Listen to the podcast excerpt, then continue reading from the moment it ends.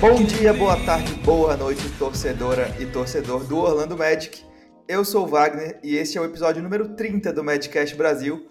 Sejam todos muitíssimo bem-vindos.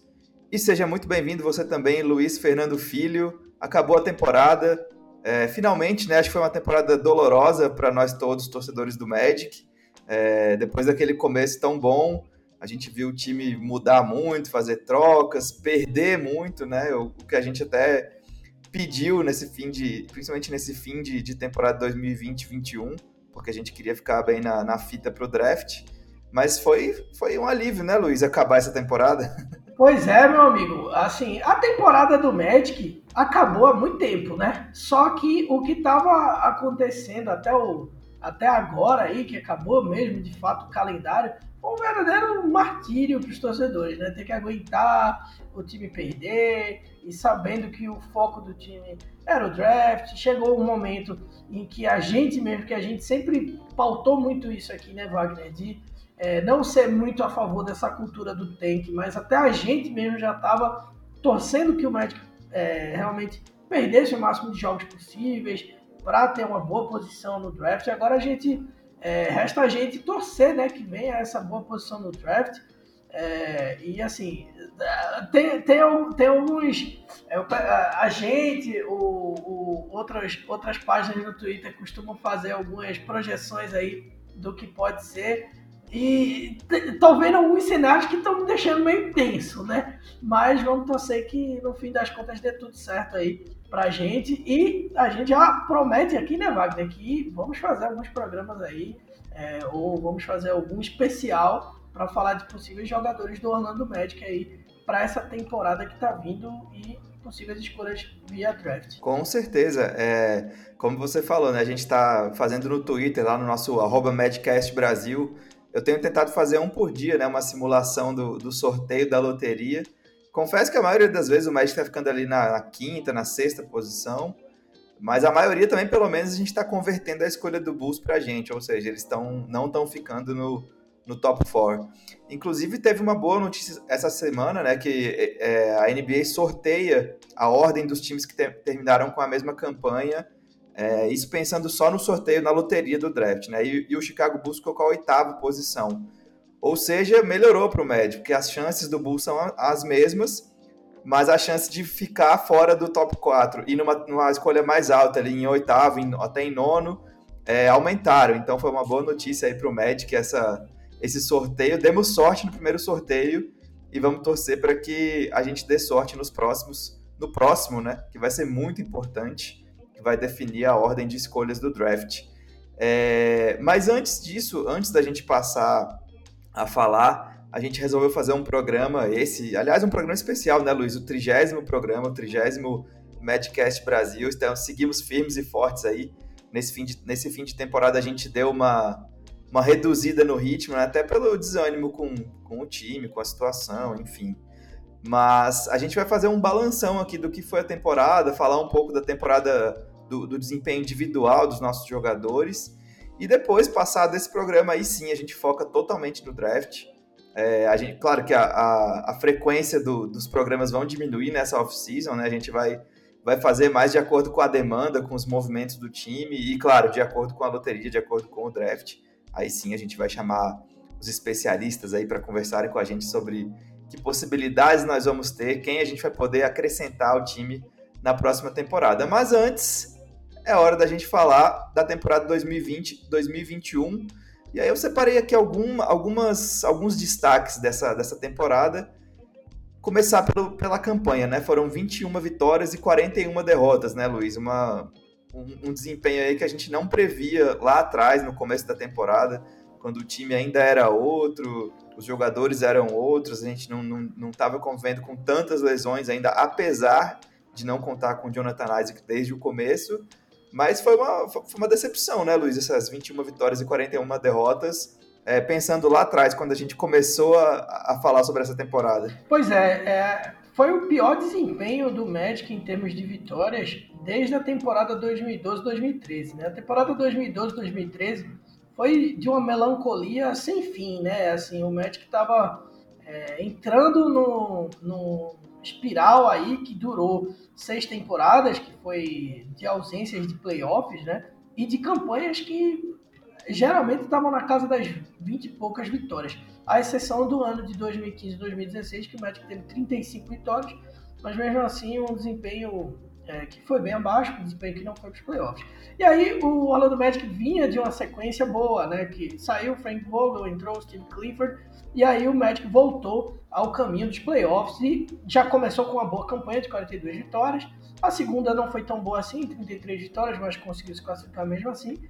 E aí veio essa que foi uma temporada muito, muito ruim, né? Em, em desempenho realmente. Uma temporada bem abaixo, uma temporada que é, o Steve Clifford está conhecendo agora o que é não ir para os playoffs com o Magic, não ter um, uma campanha interessante, né? Mas bem justificável, né, Wagner? Assim, pelo cenário que o Magic se encontrou nessa temporada, as lesões, a gente comentou bastante ao longo da temporada é, o quanto as lesões impactaram né, o time do Magic, seja o próprio Jonathan Isaac, que já não jogou desde o início, mas o Fultz, teve momento também do Fournier, o Aaron Gordon, né, o Cole Anthony também teve momento.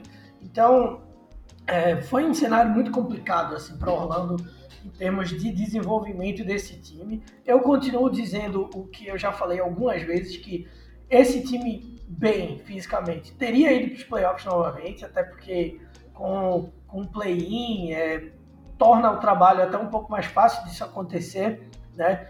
E era um time para ser competitivo e a tendência era que seguisse sendo ao longo das temporadas, mas teve essa interrupção aí e agora, pelo menos o que vai se extrair de melhor disso é que muito provavelmente o Magic pode ter uma boa posição no draft aí e conseguir selecionar um jovem jogador nesse time de vários jovens jogadores para realmente ter a partir daí uma sequência de temporadas boas. Vi muito questionamento também, né, Wagner? Não sei se você também viu bastante sobre o Clifford, né? E se ele realmente era esse cara para ser é, um treinador dessa era futura aí do, do Orlando Magic. Eu já me adianto aqui dizendo que eu acho que sim. Acho que o Clifford merece esse crédito de confiança. Eu também. Pois é, até porque ele é um cara que, assim, ele conseguiu fazer algo que a gente não via desde o Stefan Gandhi, né? Que é um time que constantemente poderia ir para os playoffs. Então, claro que com o Gandhi era um cenário diferente, especialmente é, aquele período de tempo onde o Magic conseguiu ir para finais de conferência consecutiva, mas eu acho que o Clippers está fazendo sim um bom trabalho, um bom trabalho especialmente defensivo. É um time que tem uma característica bem interessante ali. Precisa algumas coisas a gente corneta sempre, né, claro, mas é um cara que eu vejo sim sendo esse treinador para o futuro próximo do Magic. Ah, eu também, eu concordo. Ele vai, vai ter um, um elenco bem jovem para trabalhar. Eu acho que não é hora de mudar, não. Eu acho que é hora de manter o Clifford. E sobre o começo da temporada que você falou, eu queria destacar justamente que a gente começou a temporada com quatro vitórias seguidas, coisa que o Magic nunca tinha feito na história da franquia. Então, assim, foi muito animador aquele começo, né? O, o Fultz e o Cole já nos, nos, primeiros jogos juntos ali. Só que aí veio o, o, jogo contra os Cavs em 6 de janeiro. O Fultz se machucou nesse jogo, machucou o joelho, ficou fora pro resto da temporada. E naquele ponto, na, é, claro, era muito cedo ainda, mas naquele ponto da, da, temporada, o Magic tinha seis vitórias e duas derrotas nos oito primeiros jogos. Então, assim, foi um começo maravilhoso do Magic. Só que aí com as lesões, como o Luiz falou, Cole Anthony se machucou, Fournier perdeu muitos jogos, o Aaron Gordon perdeu jogos. Praticamente todo o time perdeu jogos ao longo dessa, dessa temporada 2021. E aí o que a gente viu foi, foram várias sequências é, de derrotas, né? Depois que o Fultz se machucou, é, o Magic teve uma sequência de 18 jogos com 15 derrotas e 3 vitórias. Então, assim, acho que a, aí já, já, já, ficou meio claro que o sonho tinha acabado naquela para essa temporada, né? E, e, o destino era realmente brigar por uma posição de draft, uma posição mais alta no draft. E o Magic teve quatro, quatro não, cinco sequências terríveis de derrotas. Teve duas sequências de nove derrotas seguidas, teve uma de sete e outras duas derrotas, duas sequências, perdão, de seis derrotas seguidas. Então, assim, foram momentos de puro sofrimento pro, pro Magic e seu torcedor. E por isso que eu digo que é um alívio essa temporada terminar e agora a gente pode focar de novo no futuro, porque a gente tem um time muito jovem, né? Com, a, com as trocas aí feitas. Fournier, o Vucevic e o Aaron Gordon indo embora. E a gente vai analisar um pouco como foi essa temporada, é, jogador a jogador aí, os, os principais. Não dá para analisar todo mundo também, porque o Magic também é, quebrou um recorde, já usou quase 50 jogadores aí ao longo da, da temporada. Estou exagerando o número, claro, mas foram muitos jogadores. É, Karim Mané, Sindarius Thornwell, Jordan Bond, Devin Canadi também, que teve uma lesão horrível. É, Donta Hall, Robert Franks, Frank Mason, Jason Randall, é uma Sindarius Thornwell. É muita figura. Sindarius Thornwell. é uma galera bem alternativa que o Magic teve que botar para quadra porque realmente as lesões atrapalharam. E quantos jogos a gente não teve com oito jogadores disponíveis, né? O Magic ficou aí uma lesão de, de não poder sequer entrar em quadra. Então foi uma temporada muito difícil e eu pessoalmente estou muito aliviado dela ter terminado. E agora a gente pode fazer um balanço do que, que foi bom, o que, que foi ruim e eu queria começar, Luiz, esse papo é, por um cara que acho que agora é o cara mais antigo do time, né? O, o Terence Ross. É, depois das, das, trocas aí que mandaram o Vult e o Fournier, principalmente, embora.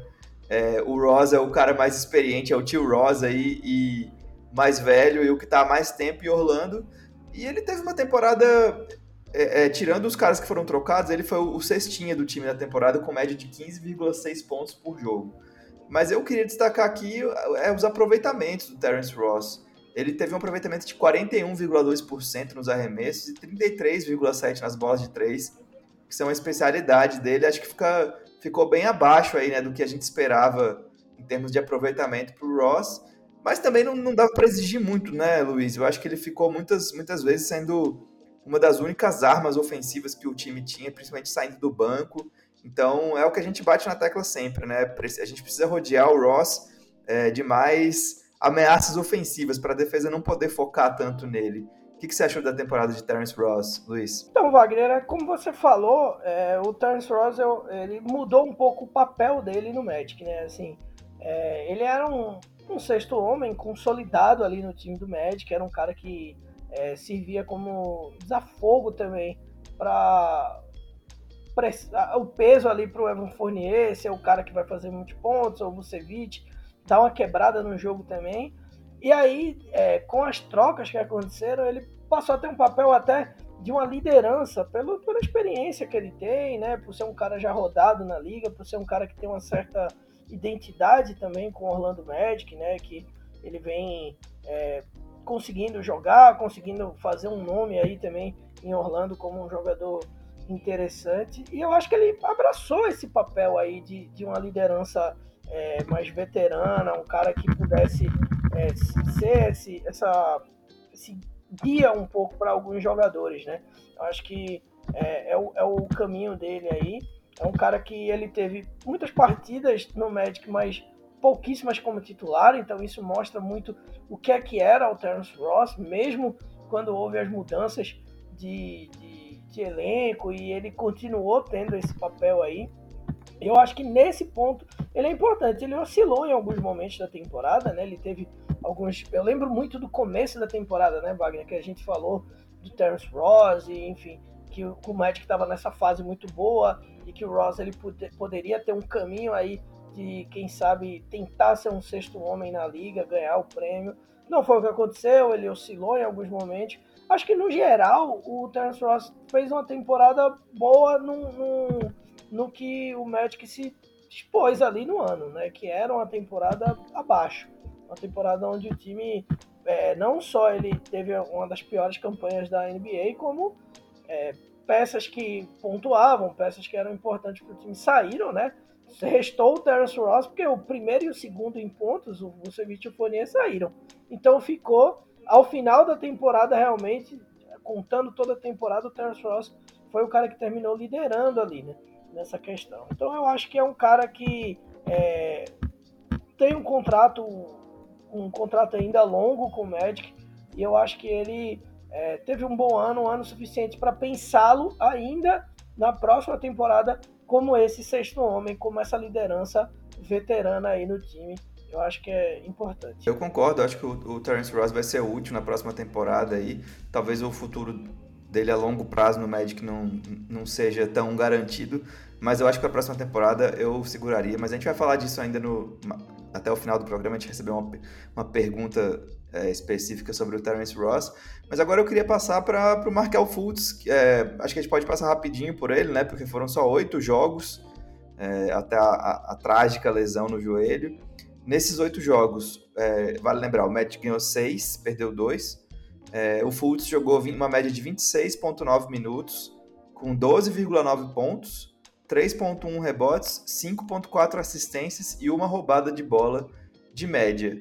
É, nos arremessos, o, o Fultz acho que ainda tem muito a evoluir, né? Ele ficou abaixo dos 40% no aproveitamento geral, 39,4% e 25% nas bolas de três, chutando duas por jogo. É uma amostra muito pequena, são só oito jogos. É, eu acho que ele tem, tem que melhorar esses números sim para se tornar um, um, armador de nível titular da NBA. Mas eu, eu sou um grande apostador, eu tenho muita fé no, no, no, no Markel Fultz com esse time, eu acho que ele vai dar certo. E eu queria destacar o aproveitamento de lance livre do Markel Fultz é, nos, nesses oito jogos, né? Foram 89,5% de aproveitamento. Se ele conseguir manter algo nessa casa aí, de, até baixar um pouco, 85%, 80%, já é um, um, um grande ganho aí pro, pro jogo dele. O que, que você achou, Luiz? O que, que dá para falar de Markel Fultz aí, nesse tão pouco tempo que a gente pôde vê-lo jogando? Pois é, o pouco tempo que a gente viu o Fultz foi, foi uma alegria, porque a gente viu que é, parecia que ele estava é, sendo aquele, aquele, jogador que se pensava que ele poderia ser na NBA. Né? Ainda precisa melhorar algumas questões. Acho que é um jogador que teve alguns, é, alguns momentos ali em dezembro que eu acho que chamou a atenção da gente, né, Wagner? De como, o, é, como ele estava se portando sendo o armador titular do Magic. É uma pena porque esse seria um ano de, de estabilidade para o jogador, ter um ritmo, conseguir é, se mostrar realmente para a liga como um cara recuperado né, fisicamente para estar é, como titular de uma equipe. É, não aconteceu, como você falou, o espaço amostral é muito pequeno, oito jogos na NBA, é, dá pra gente fazer análises no momento ali, né? Falar, ah, esses oito jogos, o time tá assim, tá assado, mas você fazer um panorama geral do jogador baseado em oito jogos só é, é, é, complicado, mas assim, do que eu vi o Markel Fultz jogar, eu acho que ele tem muito espaço para crescimento ainda. E eu, assim como você já falou, a gente é muito time Fultz, né? A gente é, é fechado com o cara aqui, a gente gosta dele. E, Demais. Pois é, e, e a gente tem, posso falar por nós aqui nesse ponto, né? A gente tem essa, essa sensação de que o Fultz ainda vai evoluir bastante jogando pelo Magic. Então, do que eu vi, dos oito jogos que eu vi do, do Fultz na temporada, eu acho que é, houve partidas ali satisfatórias, bem satisfatórias, eu diria até, né? E faz com que tenha essa esperança que na próxima temporada as coisas sejam ainda melhores para ele. É isso, é isso aí. É, esperança com Markel Fultz. É, eu queria, vamos passar agora para o próximo. E esse é um cara bem interessante que eu gostei bastante de ver a evolução dele ao longo da temporada, que é o Timo né? Que a gente estava muito ansioso para ver é, o Timo jogar, né? Depois de, dele perder a primeira temporada inteira como novato para uma lesão também. Ele foi draftado e não jogou na primeira temporada. Então ele foi novato nessa temporada 2021 e terminou aí com médias de 7.8 pontos, 4 rebotes, 2.2 assistências e 1,1 roubadas de bola, com 41% de aproveitamento nos arremessos e 34,8 nas bolas de 3. Mas o que eu queria destacar sobre o Chuma, Luiz, na verdade, é a evolução dele dentro da temporada, né? É, no mês de fevereiro, por exemplo, ele, ele teve jogou pouquíssimo, jogou poucos minutos, e a gente viu isso aumentando ao longo da temporada, claro, muito pelo, por causa das trocas também, né? Que ele ganhou mais espaço depois das trocas. Mas eu queria destacar o último, último mês aí dele, o último o mês de abril é, do, do que ele teve médias de 11,4 pontos, é, 4,8 rebotes, 2,9 assistências e quase é, mais de uma e meia roubadas de bola. Então, assim, foi um cara que a gente viu evoluir à medida que ele foi ganhando minutos. E eu acho que isso é muito interessante para a próxima temporada já, porque é um cara que deve é, ter seu, seus minutos é, garantidos aí pelo, pelo Clifford, e eu, e eu acho que ele mostrou o suficiente para isso. é, um, um, cara que na, cresceu muito para mim defensivamente, cara, mais um cara versátil, que pode marcar mais de uma posição. É, no começo eu achei ele meio, meio desconfortável no um contra um, aquela coisa que o pessoal sempre fala de velocidade do jogo, é, que o, o, jogo foi desacelerando para ele à, à medida que ele foi ganhando mais experiência nessa temporada de novato. E no fim eu senti o, Okik muito mais confortável em quadra, tanto para buscar o arremesso quanto para buscar as jogadas. E para mim foi, a coisa mais legal que eu vi do Tchuma nessa primeira temporada foi a capacidade dele de ler o que está acontecendo e de tomar boas decisões. É, cometer poucos erros, ele teve média aí de, de 0.8 turnovers só, é muito pouco né, para um, um novato que passou tanto tempo com a bola na mão, principalmente nesse, nessa reta final. Então eu, eu vejo o Timoki como uma peça bem interessante para o Magic aí, para organizar umas, umas lineups aí diferentes na, na próxima temporada. O que, que você achou dele, Luiz? Wagner, eu acho que eu, eu vou tentar resumir. É claro, eu vou falar um pouco mais depois, mas inicialmente eu vou tentar resumir o que, que eu acho do Timo Kick. Eu tô tão animado de ver o que, é que o Timo Kick pode fazer para a próxima temporada que eu queria que o Clifford desse um jeito de colocar ele para jogar ali no time titular, na posição 3, é, junto com o Jonathan Isaac de de posição 4, os dois talvez alternando, fazendo alguma coisa para o Okiki jogar. Porque eu acho que ele tem um baita talento e a gente pode ver isso na evolução ao longo da temporada. Como você falou, reta final aí, a gente pode ver um, um Okiki jogar mais tempo. É, os dois jogos, por exemplo, que ele teve maior minutagem em, em, quadra foram jogos onde ele teve o melhor desempenho em pontos, teve um desempenho satisfatório em rebotes também, assistências, conseguiu é, fazer um bom fazer um bom jogo no contexto geral, né? E eu acho que o Timo ele tem um potencial enorme aí é, nessa leva de jovens jogadores que o Magic está montando uma estrutura né, de jogadores muito jovens. Eu acho que o Timo é, ele pode sim evoluindo gradativamente, talvez não na próxima temporada, mas em breve, é, daqui a dois, duas, três temporadas, quem sabe, ele ser uma força motriz desse time também. Eu acho que ele tem bola para isso. Eu não sei se eu estou supervalorizando o jogador, mas é, é, a sensação que eu tenho quando eu vejo ele em quadro. Eu vejo que tem muito potencial a ser desenvolvido ali. E eu acho que o Clifford pode sim conseguir desenvolver é, o Timo Kick para ele conseguir ser uma dessas peças interessantes aí. Vamos dizer que desses caras jovens do que o Magic tem aí no pacote, seu pacotão de jogadores jovens, o Rokik ele tá entre os primeiros no, no, no, meu ranking aí de caras que eu acho que vão conseguir é, aflorar mais. Claro, eu tô tirando o Jonathan Isaac dessa jogada, que para mim, eu acho que esse cara, ele, a gente conseguia ver já nos primeiros toques de bola, né, Wagner, dele, que ele poderia ser um cara diferenciado. Então, tira o Jonathan Isaac dessa equação, desses caras que estão aí, o Fultz, o Kiki, o Cole Anthony, o Hampton, o Wendell Carter Jr., o Mo Bamba, é, são caras que desse pacote aí, eu acho que o Timo Kick tem um baita potencial para ser um, um dos grandes destaques aí dessa leva. É isso, eu concordo demais com você. Esperamos que o Tuma cresça aí nas próximas temporadas. E o, logo depois do Tuma a gente vai falar de um outro cara muito promissor que eu acho que é o favorito, o jogador favorito de, de muitos torcedores depois dessa temporada ruim, que é o Cole Anthony, né? Que ele teve, ele teve também uma, uma lesão que afastou ele das quadras um tempo, mas depois que ele voltou e nesse final aí de, de temporada, foi um cara fenomenal, né, Luiz? Ele terminou aqui com 12,9 pontos de média para um novato, isso em 27 minutos, muito bom. É, eu queria destacar aqui também os 4,7 rebotes e as 4,1 assistências. É um cara, é um cara que pega muito rebote para o tamanho e para a posição dele, isso eu achei um ponto muito positivo do Cole Anthony ao longo de toda a temporada. E, e claro, eu, eu acho que o Cole Anthony tem aquele negócio que, todo torcedor gosta, que é o, o, fator estrela, né? Que é o cara que, que faz as jogadas diferentes, que mata aquelas bolas mais improváveis, que não tem medo da responsabilidade. A gente viu ele fazendo dois, dois game winners, né? Duas bolas aí na, na última posse, dando vitórias para o Magic.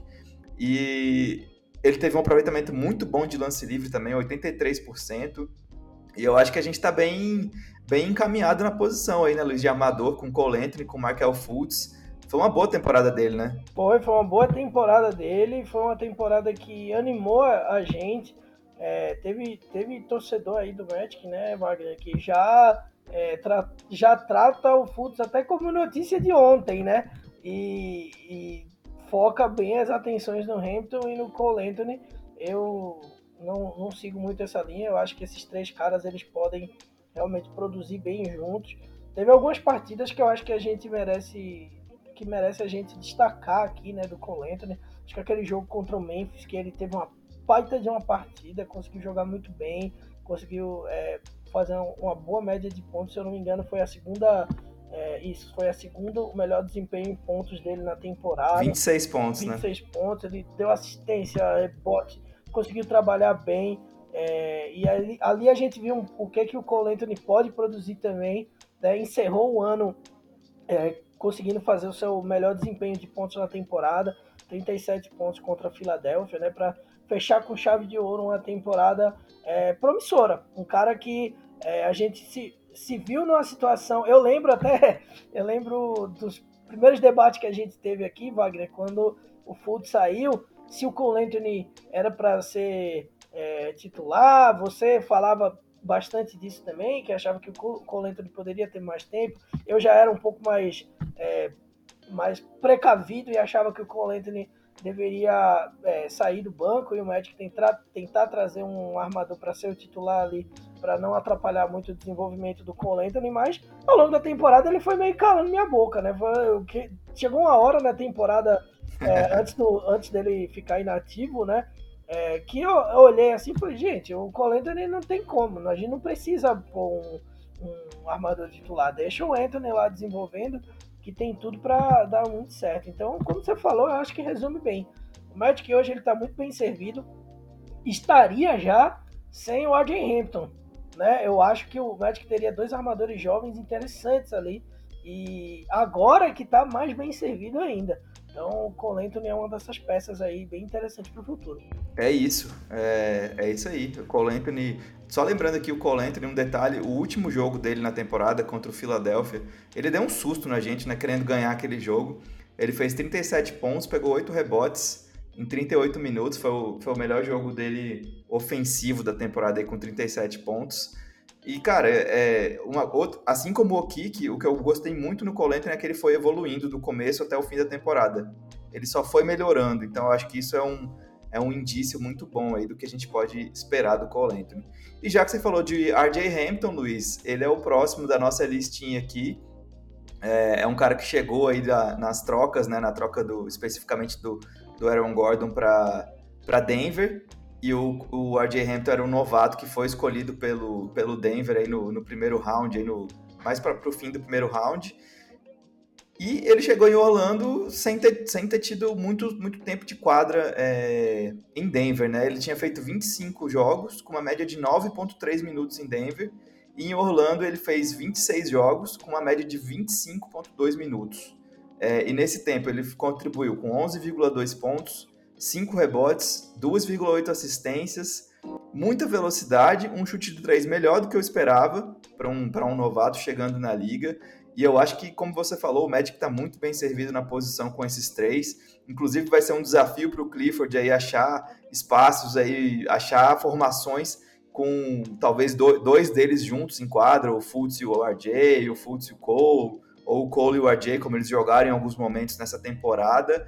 Mas é um cara que eu acho que, que, ao, que ao contrário do Cole e do Fultz, pode jogar mais sem a bola, fora da bola, é um cara muito rápido para contra-ataque, é explosivo, é atlético. A gente viu umas enterradas bem legais dele, umas, umas bandejas é, espetaculares aí de acro, com acrobacias, né? E eu acho que foi uma, foi uma troca muito boa para o Magic é, trazer o RJ Hampton, que é um cara que se encaixa nesse time, né? Mais um jovem com muito potencial. E eu fiquei bem animado, Luiz, com essas primeira, primeira, primeiras oportunidades né, de assistir o RJ. Pois é, rapaz, também fiquei bastante. É, foi uma troca na época que a gente meio que questionou, é, eu questionei, assim, sigo achando que o Magic poderia ter conseguido mais até, é, mas eu confesso que eu estou satisfeito porque o potencial do RJ Hampton é muito, muito grande. Né? Eu acho que é um cara que a torcida do Magic, basicamente, se você perguntar, é, se você vê a gente, segue muita, muitas pessoas é, que torcem pro Magic, que são ligadas ao Magic. A gente vê muito comentário no Twitter, né, Wagner? e basicamente todo comentário que eu vejo é elogiando o Hamilton. Então é empolgado com o que o Hamilton pode produzir. É, todo treinador tem aquela, aquela história que todo programa esportivo fala, né? O sonho de um treinador é ter várias peças interessantes para conseguir trabalhar bem o time. Tem treinador que não consegue trabalhar muito bem com muita peça, não, tá? É, essa é uma realidade, mas eu acho que o Clifford tem um desafio aí, como você falou, nas mãos, que é de dar uma rotação interessante, porque eu acho que o AJ Hamilton mostrou né, no, no Magic que ele pode trabalhar numa minutagem melhor do que a que ele teve em Denver. Pra você ter ideia, o, o, o AJ Hamilton ele teve 24 partidas com pelo menos 20 minutos em quadra. Dessas 24 partidas, quatro só ele jogava, jogava por Denver. O resto foi tudo em Orlando. Então em Orlando a abordagem era diferente. E é uma coisa que eu falava em outros programas aqui. Precisava disso. O AJ Hamilton precisava ficar muito tempo em quadra para a gente ver o máximo do que, que esse jogador poderia fazer. Era mais do que ele produzir em alto nível durante 30 minutos, durante 25 minutos. Era a gente ver aquele, aquelas fagulhas de um bom jogador que pode surgir dali. E a gente viu. Eu acho que o AJ Hampton ele vai ser, muito mesclado. Como você falou, esse cenário Cole Anthony e RJ Hampton eu acho que vai ser muito usado. Então, numa segunda rotação ali do, do Magic, eu acho que eles vão entrar bastante juntos tá? E eu acho que a gente vai ver muito o RJ Hampton de shooting guard, né? De posição 2, é, talvez até mais do que posição 1, um, mas alternando também, claro, em alguns momentos ele vai para posição 1 um, e vai, vai mesclando, vai fazendo o melhor cenário que tem aí, mas eu acho que o RJ Hampton dá pra gente trabalhar bem, é, tanto no posição 1 quanto posição 2. Esse cara aí, eu tô. E, e, velho, o cara tem. O cara acabou de fazer 20 anos. Isso para mim é que é o mais bizarro de tudo, né? tem muito tempo de NBA pela frente ainda, tem muito a desenvolver no seu jogo e eu espero que seja é, por Orlando. Boa, Luiz, é isso.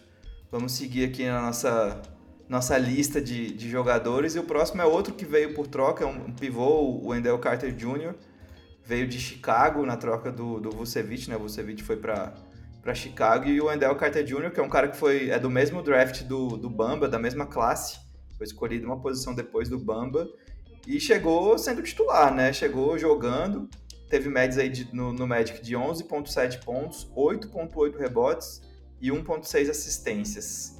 É, a gente viu pouco dele, né? Ele foi titular em 19 jogos, jogou uma média de 26,5 minutos, mas eu acho que pensando já na próxima temporada, é, é ele contra o Bamba, né? Quem vai ser o titular se o Magic não trouxer nenhum pivô no, no draft? Mas eu acho que ele sai na frente pelo que apresentou. É um cara que, primeiro, me parece sempre mais ligado no jogo do que o Bamba, né? Que é uma, uma crítica que a gente tem frequente ao Mobamba, que é ficar meio voando na partida, tá corpo meio mole. E o Carter Jr. é um cara que eu acho que se encaixa melhor nesse time jovem, por ser mais atlético também e, e tá mais ligado no jogo. Tecnicamente, eu acho que ele também é, tem umas características que o Bamba não tem, principalmente ele perto da cesta, ele se impõe mais fisicamente perto da cesta, consegue arranjar mais espaço usando o corpo, que é uma coisa que o Bamba ainda sofre muito para fazer, né? Muito, muito magrinho, ainda falta massa muscular ali mesmo. E para mim, cara, o Wendell Carter Jr. vai ser o titular quando a temporada começar. É, claro, se não vier nenhum novato aí, estrela, fenômeno, para mim, o Wendell Carter Jr. é o titular da posição 5 do Magic quando a temporada começar a próxima temporada. O que, que você acha, Luiz? Wagner deu até um calafrio aqui quando você falou, a não ser que venha um fenômeno aí no via draft, porque já veio todo aquele medo de, do Magic ir lá pegar um cara alto e grande de novo. E, enfim, eu acho que o draft desse ano a gente pode pensar mais em outras posições aí, porque é como você falou, tem o, o, o Wendell Carter Jr. e o Mobamba vão brigar pela posição para mim, assim como eu, eu, concordo 100% com o que você falou, do, do que a gente viu do, do Carter Jr., eu acho que ele sai na vantagem, tá? E, e eu sou um cara muito pé atrás com o Mobamba, é, por tudo, pelo, por todo o histórico. Então, eu não acho que o Magic, pelo que teve, pelo que foi feito até agora, eu não acho que o Magic vai seguir adiante com o projeto Mobamba, tá? A não ser que ele tenha uma próxima temporada onde ele realmente jogue muito é, e consiga até chamar a atenção de ser o titular da posição. Eu, agora, um ponto, um ponto interessante. Eu acho que o Wendell, a gente vai ver no Magic uma mudança. É, estrutural, vamos dizer assim, do que é o time. Tá? Eu acho que o Wendell, o Wendell Carter Jr. Ele, che ele chegou e ele vai ser uma peça da engrenagem do Magic. Eu não acho que ele vai conseguir, eu não acho que o Magic vai ter, conseguir replicar mais ou menos o que era naquele cenário com o Vucevic. Claro, em termos de talento, o Vucevic tem hoje mais talento do que o Carter Jr. Pode ser que o Carter Jr. consiga até superar o Vucevic no futuro, mas eu acho que ele vai ser só mais uma peça ali. Não, não acho que ele vai ser uma das, um dos principais jogadores em termos de pontuação, talvez em termos de número, né? Ele seja um cara que consiga muito duplo-duplo, seja um cara que consiga contribuir. E, inclu inclusive, Wagner, eu estava puxando uns dados do Wendell Carter Jr. antes do programa. É interessante porque em rebotes e em pontos, os dez, dos 10 melhores desempenhos dele na temporada, nesses dois critérios, cinco jogos foram pelo Bulls, cinco jogos foram pelo Magic. Então, é um cara que conseguiu dividir bem aí o seu desempenho pelas duas equipes. Gostei do que eu vi, acho que ele oscilou também em alguns momentos que eu achava que ele poderia é, tentar ser um pouco mais constante.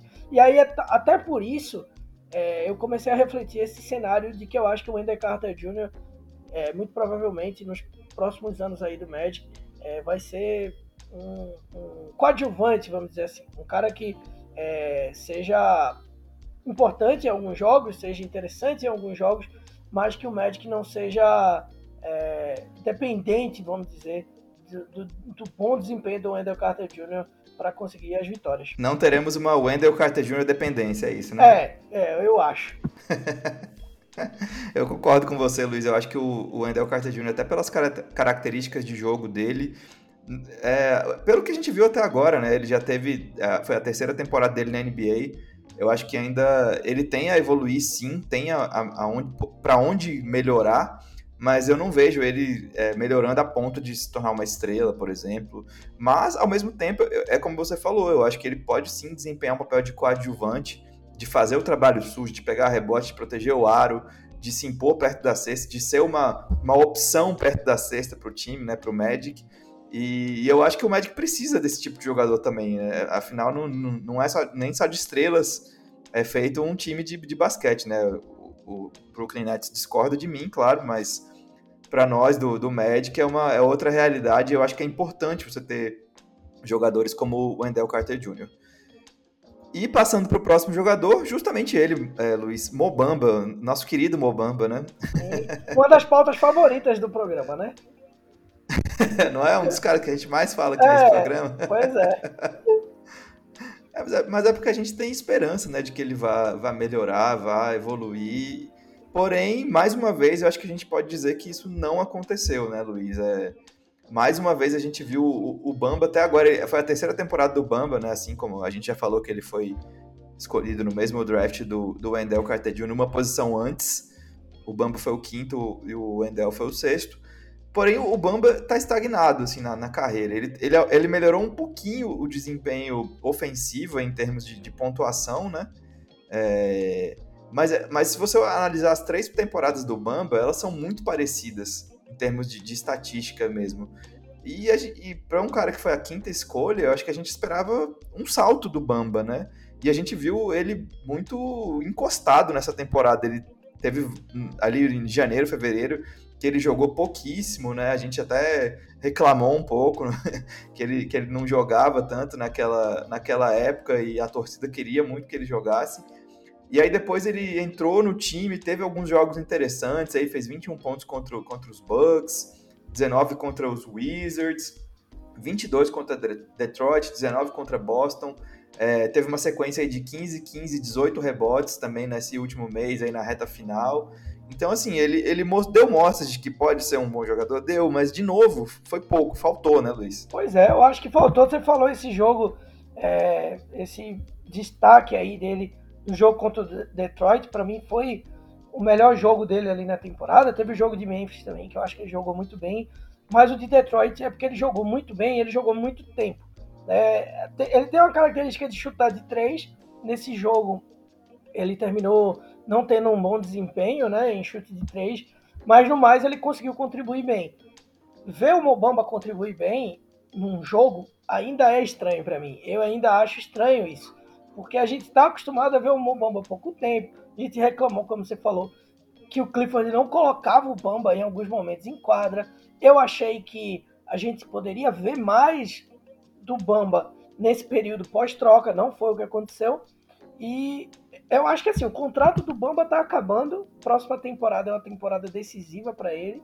E é como eu falei, eu acho que o Magic vai terminar não seguindo muito o caminho aí do Mobamba, senão ele vai virar um, um cenário Aaron Gordon no Magic, só que pior né? Porque o Aaron Gordon ele ainda tinha alguns momentos, tinha algum lampejo e estava na rotação titular. O Mobamba é isso, né? E tinha valor na liga, como a gente viu na troca para Denver, né? Exatamente. né? Eu acho que o Mobamba não despertaria tanto interesse assim de, de outros times como, como foi o caso do Aaron Gordon. Então, e a gente falou, né, Luiz, antes do começo da temporada, que essa era uma temporada é, decisiva para o Mobamba mostrar se ele ia evoluir, se ele tinha para onde crescer ou não. E mais uma vez ele estagnou, né? Então, assim, até quando o Magic vai esperar o Bamba dar esse salto? A gente sabe que é arriscado, né? Às vezes o cara demora mesmo para pegar o jeito, para engrenar na NBA e acaba se tornando um jogador sólido aí mais, mais para frente na, na carreira. Mas até quando o Magic vai esperar o Mobamba dar esse salto. Não sabemos, talvez nunca. possa ser trocado na próxima temporada. É, né? talvez nunca. Não, mas é, é justamente esse o ponto. Talvez ele nunca deu o salto, é, né? É, é, esse, é justamente esse ponto que eu falei de ser um, de ser um Aaron Gordon pro Magic, é, só que num cenário ainda pior, que é o quê? Para mim, e eu já falei várias vezes aqui, o Magic passou mais tempo do, com o Aaron Gordon até do que deveria. Acreditou mais tempo do que deveria ter acreditado. Eu já defendia a troca do Aaron Gordon desde quando eu participava do 48 Minutos. Com o João Lima, com o Lucas Davi, com o Rafael Brasileiro. Eu falava, ó, eu acho que o Aaron Gordon tem que ser trocado, porque eu não sei se ele vai conseguir fazer essa curva. Então, o médico foi acreditando, acreditando que o Aaron Gordon poderia fazer essa curva, e ele sempre, sempre se mostrou ser um jogador de, de elenco ali, um role player que fala, nada mais do que isso. Então, valeu a troca. O Mobamba, ele pode ser um cenário onde o Magic vai sustentar esse cara por seis anos, cinco, seis anos, e seja ainda pior, porque ele não consegue simplesmente produzir. Então, eu acho que foi uma lição meio que aprendida com o Aaron Gordon, é, e eu não vejo o Mobamba tendo esse benefício aí da dúvida, porque ele não fez por merecer, né? Essa que é a verdade. É, concordo com você. Eu acho que eu esperava mais do Mobamba nessa temporada. Claro que a gente falou que ele teve um período aí longo aí que ele nem entrava em quadra direito, então isso atrapalhou também, mas se ele não entrava em quadra, é porque o técnico não tinha confiança nele naquele momento, né? E eu acho que isso diz muito sobre, sobre o Bamba também. O que me deixa triste, porque eu acho que é um jogador que tem potencial aí para a NBA moderna, para a NBA atual, um cara que tem um, um bom é, senso de proteção de aro, é, tem chute de três, né? Uma coisa que a gente cobra muito hoje em dia, que é, é difícil você, você jogar na NBA sem chute de três, né? E ele a gente tem que reconhecer que ele desenvolveu isso aí. É, ele teve um aproveitamento de 32% nessa, nessa temporada. Não é o ideal, claro, mas é, tem, é uma margem de que dá para melhorar aí. E eu acho que ele tem potencial. Ele tem uma mecânica legal de arremesso, tem confiança, mas realmente eu acho que Mobamba vai, vai sair para florescer em, outras, em outros ares muito em breve. É, vamos passar agora aqui para o Gary Harris, Luiz, outro jogador que chegou aí no meio da temporada, também na troca por, pra, com Denver, né? O Magic recebeu o Gary Harris e o RJ Hampton. É, e o Gary Harris é, é, é, um veterano, né? Ele teve o, o, auge dele aí na temporada 2017-2018. É um cara que, que é relati relativamente jovem ainda, né? Tem 26 anos, se eu não me engano. Então, ainda tem para onde crescer também.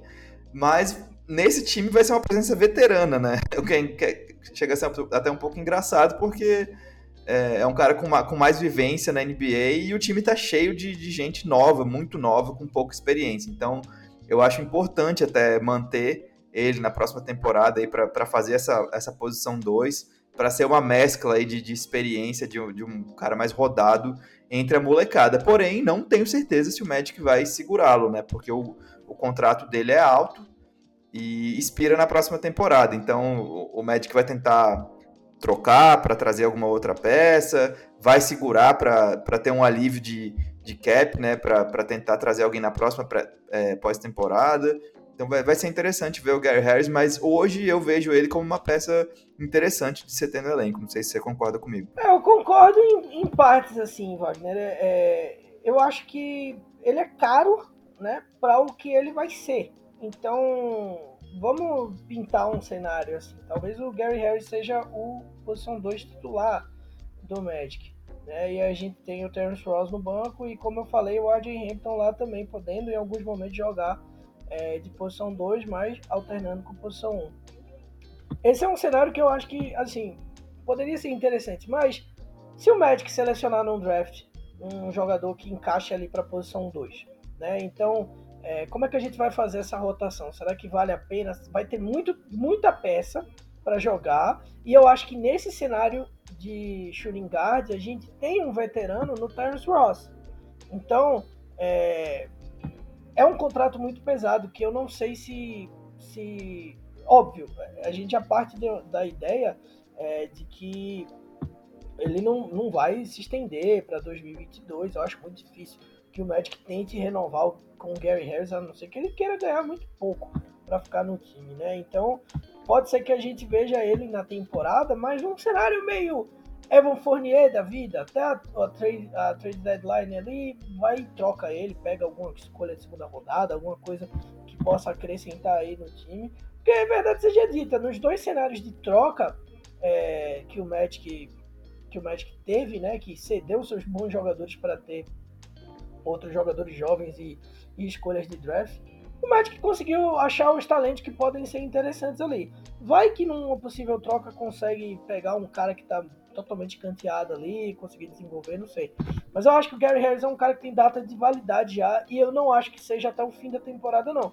Eu acho que ele vai durar ali até um momento onde o Magic vai lá e troque ele já é, durante a, a, próxima temporada. Porque eu acho que ele fica meio fora ali, fica meio é, pairando no ar. Então a gente vai dar uma minutagem para o cara que talvez não seja uma minutagem suficiente. Talvez não pode muito bem não ser uma minutagem suficiente para um cara que está ganhando o que está ganhando, né?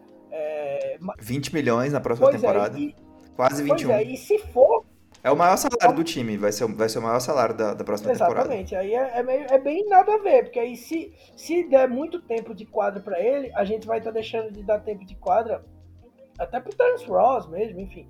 Tudo bem que o Terence Ross pode jogar numa posição 3, fazer alguma coisa, mas é, teria que ser muita mesclagem ali no time.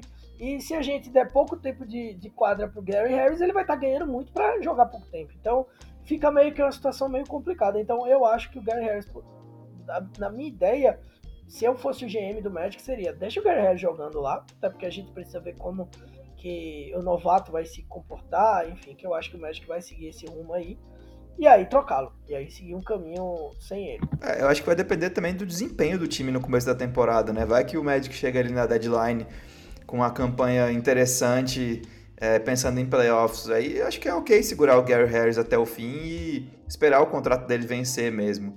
Porque ele é um cara que tem, tem mercado, tem mercado na liga. O salário é muito alto, 20, quase 21 milhões, mas está expirando na próxima temporada. Então o Magic vai ter uma peça interessante aí para de repente trocar na deadline por alguma escolha de draft ou por algum outro jogador é mais jovem e que não tenha é, engrenado na liga ainda. Mas vai ser interessante ver o que, que, que, que o Magic vai fazer com Gary Harris. Luiz, agora eu, é, depois que a gente falou do, do, Gary Harris, eu queria fazer um pacotão final aí do, de análise de jogadores e incluir nesse pacote Dwayne Bacon, James Ennis e Michael Carter Williams. É, o Dwayne Bacon é, e o Michael Carter Williams têm contrato na próxima temporada e o James Ennis não. Então, a gente não sei se, se, o Magic vai querer renovar, vai querer ter essa, essa presença veterana dele ali no, no elenco. Mas, teoricamente, o, o Michael Carter Williams e o Bacon estão garantidos na próxima temporada. Então, são jogadores aí que a gente deve ter. Pessoalmente, eu acho que o Carter Williams é um cara dispensável agora, porque, como a gente falou, a gente tem o Fultz, tem o Cole Anthony, tem o RJ Hampton, aí os três podem fazer a posição 1. Então eu acho que, que isso torna o, Carter Williams dispensável, embora ele seja um, um especialista de defesa que possa ser usado em alguns momentos específicos, em algumas formações específicas, mas eu não vejo muito futuro para ele, muitos minutos em quadra, não. Principalmente com essa renovação, né? O Magic querendo desenvolver esses, esses jovens jogadores.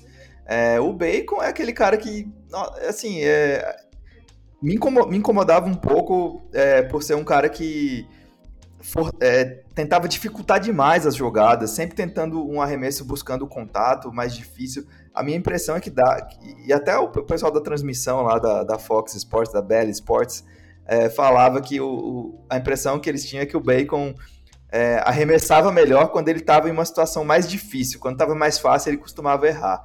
Eu acho que o aproveitamento dele na temporada deixou muito a desejar, 40% no geral, 28,5% na bola de três. Eu acho que são números muito baixos para um cara que quer estar tá numa rotação de um time de NBA. O que, que, você acha, Luiz? É um pacotão aí complicado para a gente pensar também, porque assim tem um fator que eu acho que é interessante, porque são jogadores razoavelmente baratos, né? É, o James Ennis custou pouco mais de 3 milhões na temporada passada, então eu acho que, que é um impacto que, que dá para aguentar ali, né? Apesar de eu achar que dá para circular e pegar outro jogador, talvez um, um, outro um outro jogador, até que seja um pouco mais caro, mas que possa é, trazer alguma coisa aí na posição 3, né? Por mim, eu acho que eu tentaria sondar o mercado e se realmente não aparecesse muita coisa, tentar trazer o James Ennis de volta. Né? O Dwayne Bacon é um cara que é, é engraçado porque ele é o cara que mais jogou partidas pelo Magic e mais teve partidas contra Todas, né? Ele jogou todas, Luiz. Exatamente, o cara jogou todas as partidas e foram 50 partidas dessas como titular. Então isso mostra muito do que foi o ano do Magic é, né, Wagner? Assim, a gente via. Com certeza. O, o Vucevic ele teve é, 40, jogou 44 partidas como titular, né? Das 44 que ele teve é, no, no Magic, e se eu não me engano, ele foi o segundo aí, né? Em, em partidas é, como titular. Né, isso, é, eu chequei aqui e realmente ele foi o segundo em partidas como titular. O primeiro foi o do N. Bacon, é, que o Vucevic está lá entre os primeiros também, entre partidas no geral, mas provavelmente ele iria liderar esse quesito se ele tivesse continuado é, no Magic. Mas eu acho que o Dwayne Bacon é um cara que oscila muito, só que é um contrato muito barato. E é um cara que em alguns momentos fez algumas coisas ali, então eu acho que entra um pouco naquele cenário que a gente falou do Gary Harris, né? O, cenário que eu falei do Gary Harris, que era muito caro e que ficava numa situação complicada, dar muita minutagem para ele, e se não desse também, para ficar dando espaço para o Dwayne Bacon e em fins da vida, é, que não valeria tudo que estava custando. Então, eu, eu, particularmente acho que o Dwayne Bacon poderia se manter nessa temporada por ser um valor muito pequeno. Agora a gente vai ver muito menos do que a gente viu nessa temporada é, do Dwayne Bacon, isso aí com certeza. E o Michael Carter Williams, ele, é, eu sempre defendi muito o Michael Carter Williams pelo papel defensivo dele. Quando o Clifford inventa. Nunca critiquei, né, Luiz? É, exatamente. Nesse ponto, nunca critiquei, mas é, quando o Clifford inventa a moda de querer dar mais tempo a ele do que, do que dá, né? É, é uma coisa que a gente, nós torcedores do Magic, criticamos muito, porque, por exemplo, chute de três é uma calamidade pública, né? O, o Michael Carter Williams devia ser proibido de fazer isso. Só que é como você falou, o Magic hoje ele não se encontra mais numa posição onde você, pode, você poderia deixar um, um armador veterano ali para dar uma experiência, para dar uma tranquilidade, para quebrar um pouco a rotação ali, deixar os novatos é, descansarem um pouco mais e ele contribuir de outras formas. Eu acho que o Magic hoje ele entra num, num, numa quantidade de talento ali que não permite mais espaço para Michael Carter Williams, entende? E assim, o Michael Carter Williams, Williams é um cara que vai contribuir ali defensivamente, mas é, pode tirar minutos que são valiosos para esses caras jovens. Eu diria mais, Luiz, não só não permite, como não faz sentido, né? Pois é. Só que tem um problema aí, né, Wagner? Tem o Steve Clifford que ama o cara, né? Então, ama um veterano, né? É, e, especificamente aí para o Michael Carter Williams, ele adora. Então, eu acho que o Michael Carter Williams vai é, vai ainda ficar aí. Vai beliscar vai, uns minutinhos, será? Vai, vai beliscar uns minutos, porque é o Clifford que a gente tá falando e ele gosta do cara, né? É, sobre o, o, o Bacon, só queria acrescentar aqui que ele teve média de 25,7 minutos, que é uma coisa, para mim, totalmente irreal pensando na, na próxima temporada. Acho que a gente não vai ver o, o Bacon jogando 25 minutos por jogo. É, e Luiz, acho que a gente tem que levar em consideração outra coisa também. A gente está falando aí que o Magic vai ter Cole Anthony, Fultz e RJ Hampton, mas essa, essa lista pode aumentar com o draft, né? O Magic pode selecionar mais o, o, o, o Cade Cunningham aí, se a gente conseguir a, a escolha número 1, um, ou algum jogador da posição 2 também. Então, é, essa disputa pode ficar mais acirrada ainda e ter sobrar menos ainda para o Michael Carter Williams, é o que a gente espera, pelo menos.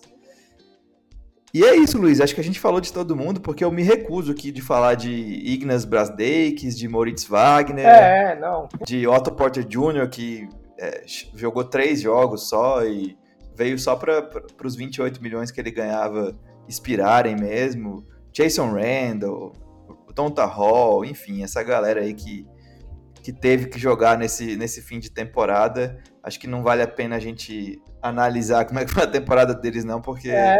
a gente não deve vê-los nunca mais, assim, espero. Mas então vamos passar, Luiz, para a fase final aqui do nosso Madcast número 30, que é as perguntas do amigo internauta, né? A gente recebeu algumas perguntinhas aí, pedimos lá no Twitter. E a primeira é do Lamego, o nosso amigo Lamego, que já participou aqui do, do Madcast, é o responsável lá pelo Orlando Magic BR, o maior perfil não oficial aí do Magic no Twitter. E ele perguntou justamente isso, Luiz: como manejar os armadores e ala-armadores do times. Temos Fultz, Cole Anthony, RJ Hampton, Terence Ross, Gary Harris e talvez mais algum do draft. Luiz, como manejar o tempo de quadra dessa galera? Ah, meu velho, isso aí vai ser um grande desafio. É como eu falei antes aqui, tem todo mundo tem aquela verdade construída de que treinador adora várias opções e é bom, é o tipo de dor de cabeça boa. Mas eu, eu não acho que é muito, não, sabe? Eu acho que o treinador fica quebrando a cabeça ali, pensando, puta merda, eu vou tirar minuto do cara pra pôr esse aqui e tal, e como é que vai ser. E aí, é, a gente já meio que falou um pouco, né? Eu até dei minha opinião sobre o Gary Harris aí é, nesse pacotão.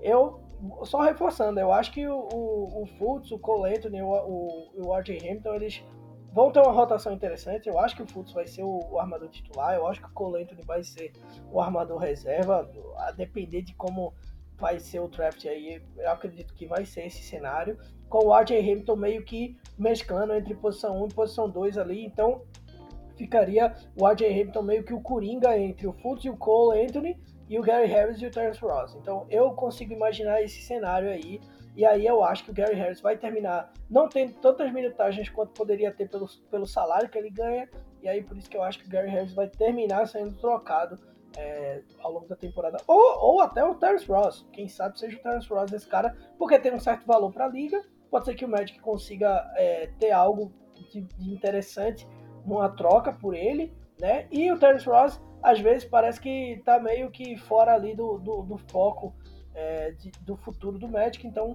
pode ser que um desses dois caras aí sejam não estejam mais no Magic é, do meio pro, pro fim da temporada, mas basicamente eu acho que vai ser isso, vai ser uma rotação interessante entre o Fultz, o Cole Anthony e o Adrian Hampton, espero que não tenha Michael Carter Williams nesse, nesse pacote aí. Nem chutando de três?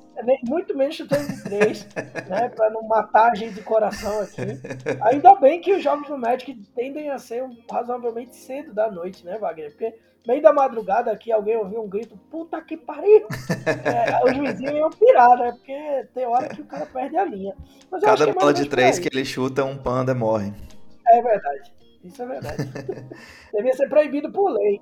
Eu queria atentar aqui para um outro detalhe é, que eu acho que é importante a gente analisar agora, que o, o, o Magic renovou os contratos tanto do Fultz quanto do Isaac. Então, assim, tirando o Gary Harris, o Fultz e o Isaac vão ter os maiores salários do time na próxima temporada, e eu acho que isso é um indício de quem o, time espera que cresça na próxima nas próximas temporadas, né? Então, acho que o, o Magic aposta, apostou alto no Fultz e no Isaac para não dar titularidade para eles. Então, eu, eu, vejo o Fultz é, saindo na frente nessa briga para ser o titular, justamente por isso, porque o Magic já fez um investimento nele, já apostou nele, é, fez um contrato longo, aí ele tem contrato pelas próximas três temporadas, ganhando 16 milhões, é, 16 milhões e meio, 17 na última, 23, 24. Então eu vejo o Fultz saindo na frente nessa briga. E aí eu vejo o Cole Anthony, e, mas eu vejo principalmente o RJ Hampton com a capacidade de jogar em outras posições, tanto defensiva quanto ofensivamente, pela capacidade de jogar sem a bola, pela capacidade atlética, é, pela velocidade para se mexer mais em quadra. E eu vejo o, tanto o Fultz quanto o Cole Anthony como jogadores que precisam mais da bola na mão para render. Então, por isso eu, eu vejo ali o, Fultz e o, e o Anthony dividindo mais a armação e o RJ sendo inserido é, ao redor deles ali e, e, aproveitando os espaços, jogando não tanto com a bola na mão. Essa é a minha, a minha impressão para a próxima temporada nessa posição 1, 2 aí do Magic. É, próxima pergunta do João Vitor. Na verdade, é um desabafo, não é nenhuma pergunta. Ele, o João Vitor falou: Terence Ross tem que sair, ele tem valor, como você disse aí, Luiz. E esse Gary Harris, não vejo nada demais nele. O que, que você acha, Luiz? Eu, eu, eu, eu, sigo um pouco a linha aí. Eu, eu ainda acho que o Terence Ross poderia é, ser mantido, tá? Mas é, essa questão do valor pesa. E no fim das contas, o Magic fez isso nessa temporada, né? Conseguiu tirar caras que tinham valor para a liga, o Fournier. Apesar da gente ter criticado as trocas, né? E eu, particularmente, não gostei de nenhuma das três no fim das contas é, acho que o Magic poderia ter conseguido mais por eles. É, são jogadores que tinham valor, valor de mercado na liga. O valor de mercado do Terence Ross é um, eu acho que o do Gary Harris é outro. Tá? Então eu acho que, no fim das contas, talvez o Magic receba ofertas melhores pelo Terence Ross e aí segue o seu caminho. E o, e o Gary Harris talvez ficasse esse ano aí para expirar o contrato e etc. Agora, é, tem que ver também quem é que o Magic vai selecionar no draft, para ver se isso vai encaixar no cenário e tal. Porque, por exemplo, eu vi um mock draft aqui do NBC Sports que colocou o Orlando Magic selecionando o Evan Mobley, que é um center de USC. Eu não conheço muito bem, a gente vai chamar o pessoal que acompanha college. Ouvi falar bem dele. É, mas, mas assim, só de ser pivô eu já fiquei com o pé é, atrás. Eu, se eu tivesse assistindo o draft e o Magic pegar. Alguém precisa sentar, Lucas Davi, não sei quem é que a gente vai chamar, e me convencer que, que essa escolha é uma baita escolha pro Magic.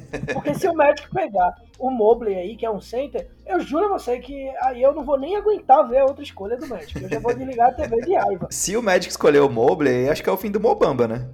É, né, é, é tem esse caminho aí também. Né? Então ia estar tá bem, bem nítido que esse era o caminho.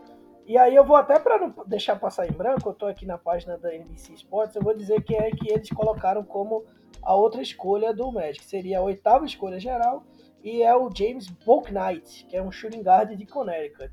Aí entra naquele cenário que a gente falou é, de, dessa rotação aí, de como poderia ser. E aí eu acho que ou o Terence Ross ou o Gary Harris certamente seriam trocados aí até a trade deadline, porque ia ser muito cara, muito cara jovem que precisa de tempo e ficaria esses dois caras veteranaços aí meio que moscando.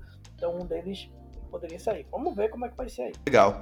É, próxima pergunta é do meu amigo Guilherme Taniguchi. O Guilherme faz o Splash Brothers, o podcast lá com o Léo. Um abraço para eles. E ele pergunta pra gente, ele pede pra gente falar, na verdade, quem foi o melhor e o pior jogador da temporada do Magic. Luiz, acho que eu vou, vou deixar você começar aí, porque eu tenho que pensar ainda.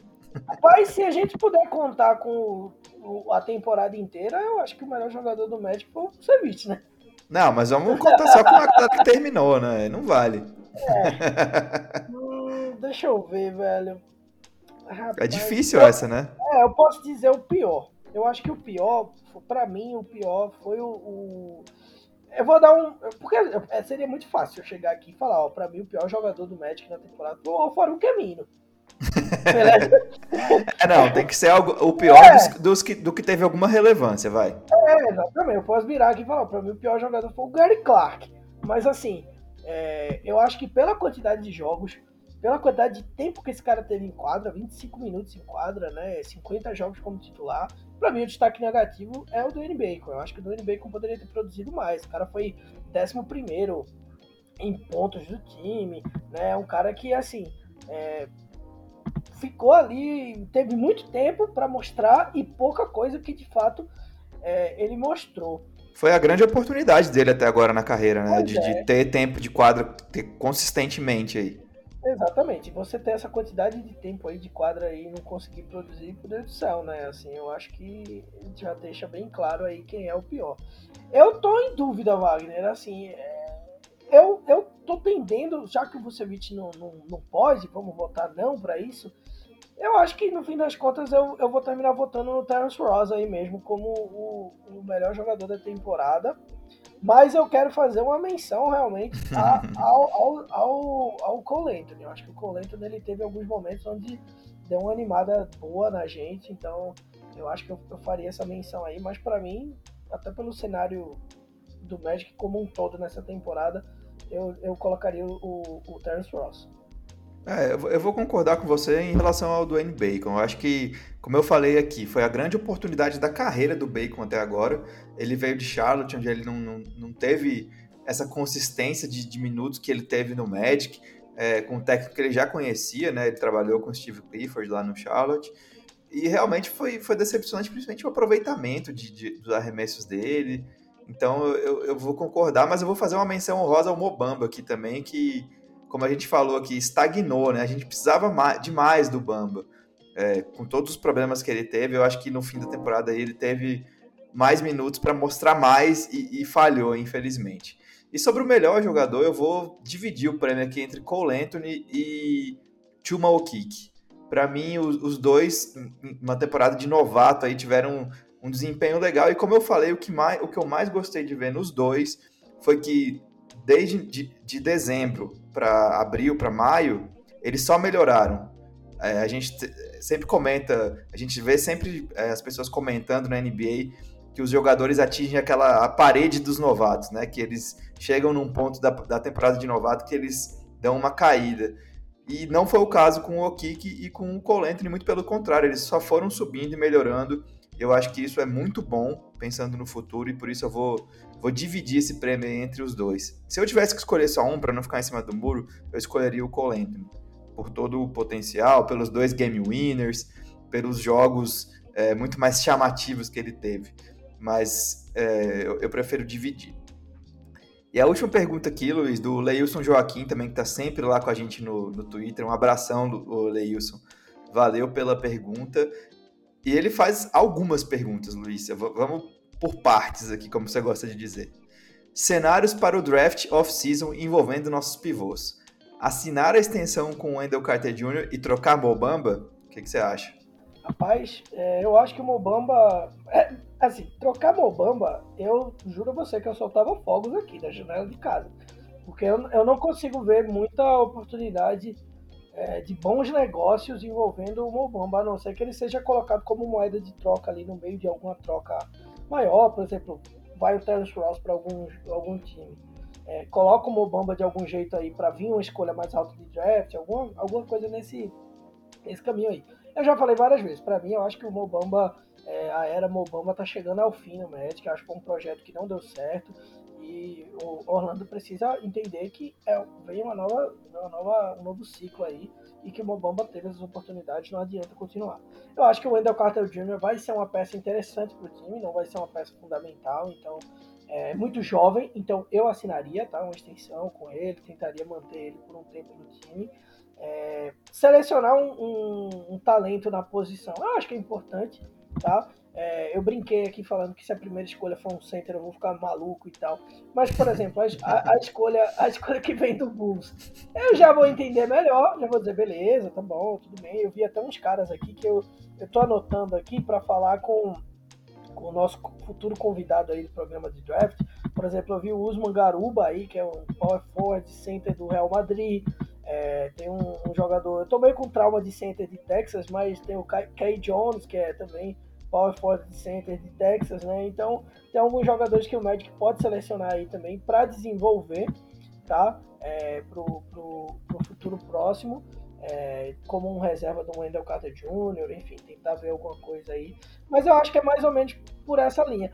Esse negócio do small ball aí, né, ganhar é, ter uns minutos de small ball, eu acho que é legal também, para pôr, mas para mim, o Isaac ele vai contribuir ali na posição 4 e ser o cara que vai fazer aquilo ali. Em alguns momentos de jogo, de jogo por exemplo, que o Magic queira pôr é, Cole Anthony, Fultz, aí o AJ Hampton, pôr uma galera ali, é, Terence Ross, para tentar fazer uma movimentação e põe o, o Isaac de posição 5.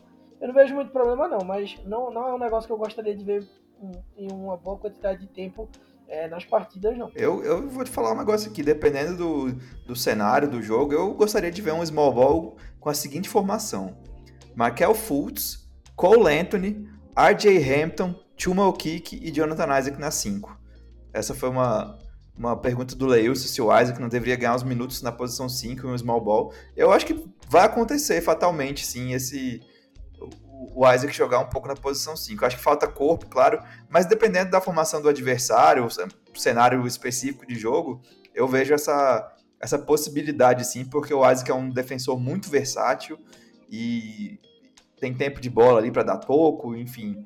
Acho que, que pode acontecer sim, e, e é provável que a gente veja isso acontecendo é, lá na frente. E sobre selecionar mais um prospect para a posição 5, é, eu acho que é possível, porque se o Magic ficar, por exemplo, com a terceira escolha, é, todos os mocks praticamente projetam o Evan Mobley para a posição, posição 3 e ele é pivô. Então, assim, eu acho que o Magic não fugiria de escolher um pivô nessa posição, é, caso ele tenha a posição 3 no draft. Então, acho que a gente vai ter que esperar o sorteio para poder falar melhor sobre isso, sobre quem que o Magic vai esperar. Mas eu ainda estou torcendo demais para a sorte sorrir novamente para Orlando e o Magic ter a, a posição 1 do draft e o Cade Cunningham se juntar à galera. Inclusive, o Cade Cunningham é, estudou lá em Orlando, na área ali da, da Flórida, no, no, no, ensino médio, então já ficaria em casa, fica a dica aí.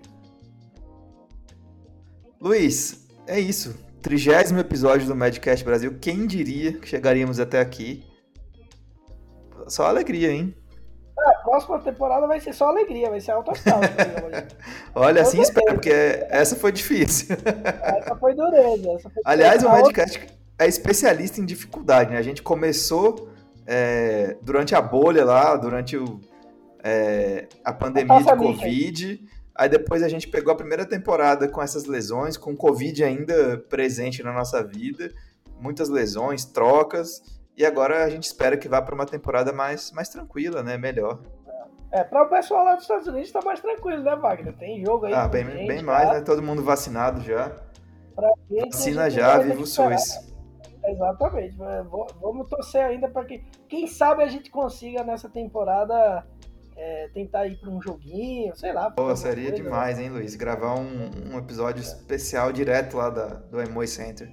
Olha aí, entrevistando alguma figura dessa é, pois é. Algum, algum, algum baita atleta do, do, do Magic dessa linha Frank Mason ou Jason Randall, algum, um Robert Franks. É, Robert Franks, algum cara dessa aí elogiar. Fala, e aí, Otto Porter, você tá, vai sair fora mesmo? Como é? Quem sabe? Aí, vamos, né? vamos torcer, vamos torcer. É, é isso. Bom, galera, é isso. O episódio 30 vai ficando por aqui. Só para lembrar, é, a gente não vai manter nossa periodicidade habitual aí. A gente deu uma, uma espaçada maior entre os episódios nessa final de temporada, até pela melancolia que, que vinha sendo o Magic.